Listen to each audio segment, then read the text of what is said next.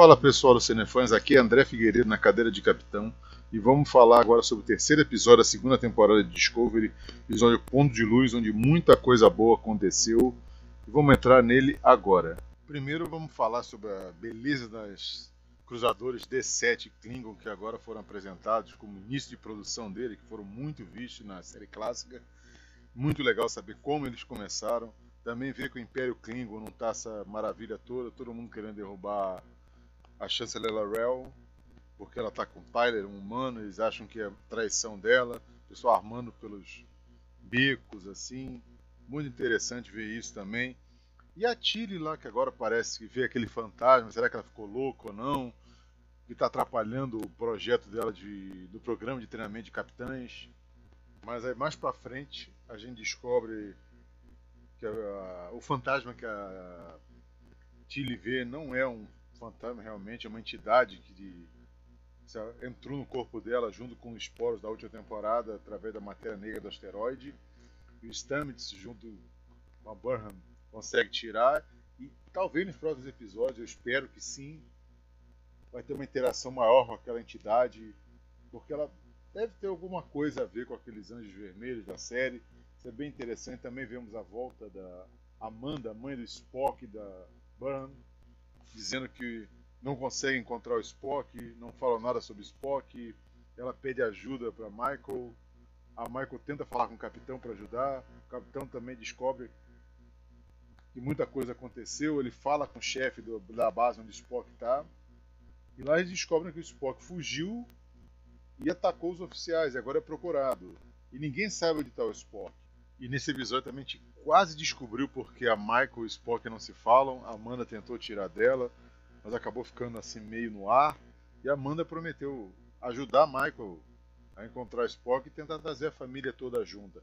Esse foi um ponto bem legal, não foi um ponto sensacional do episódio, assim, de ação, mas foi um ponto dramático muito importante na história. Eu gostei bastante dessa parte. E agora eu vou falar também para vocês um dos pontos que eu achei mais sensacionais. O filho da Larell e o Tyler, ou Vok, né, na época ele era Klingon. Aquilo foi uma surpresa sensacional. Ela nunca viu o filho, ele também nunca tinha visto. Era um segredo que, ela, que podia enfraquecer ela, porque eles podiam atacar, Zaya, como o Vok era, virou o Tyler humano e jogar isso contra ela por mostrar uma chanceler fraca daquela que teve um filho com um humano não pode ser nossa líder. E o pessoal acaba acontecendo que um grupo dos Klingons ataca, sequestra o filho deles e ameaça pedindo para sair do posto de chanceler e dá essa função pro tio do Cold, aquele da primeira temporada, que era o vilão Klingon. E aí tem uma reviravolta sensacional, estão lutando lá. E ele acaba subjugando eles com uma arma muito interessante que dá choque, começa a paralisar o corpo deles. E eis que aparecem a Giorgio, a imperatriz do, do Império Terreno da primeira temporada,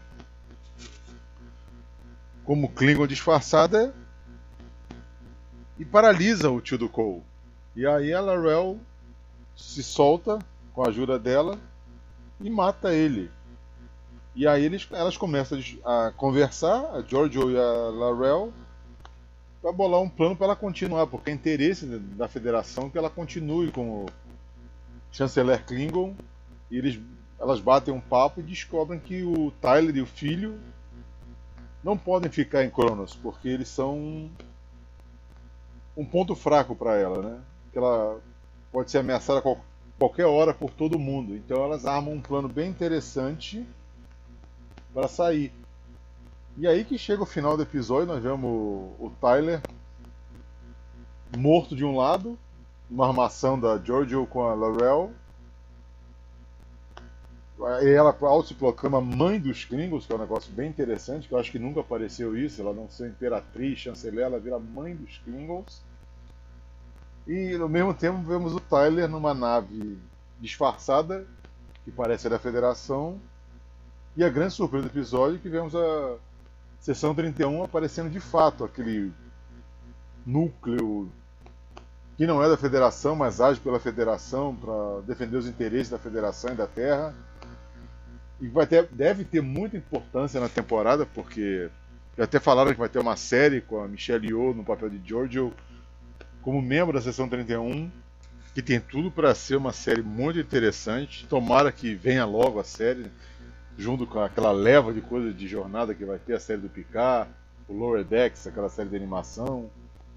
E todo mundo esperando aquela overdose de Star Trek esse ano.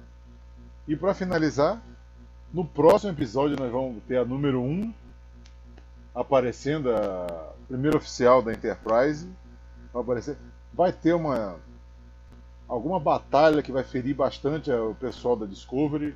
Vamos ver se o pessoal vai ficar em perigo ou não. E eu espero vocês semana que vem para falar sobre o quarto episódio da temporada. Essa temporada está muito legal. E não perca a nossa cobertura do Oscar aqui, porque está muito legal também. Segunda agora vai ter o The Wife, a esposa, com a Glenn Close, está concorrendo a melhor atriz. Na quarta tem o Green Book, o guia, está concorrendo em várias categorias. Um dos favoritos é ganhar melhor filme. E na sexta-feira tem a grande favorita da animação, o Homem-Aranha no Aranha Verso. E durante a semana também vai ter muita coisa. Semana vai ter um podcast falando sobre o Framboesa de Ouro, aquela premiação diferente que concorre sempre com o Oscar. Então você não pede por esperar. Fica ligado aqui no Cinefãs, que sempre tem coisa boa. Agora eu vou sair em dobra e volto no domingo que vem.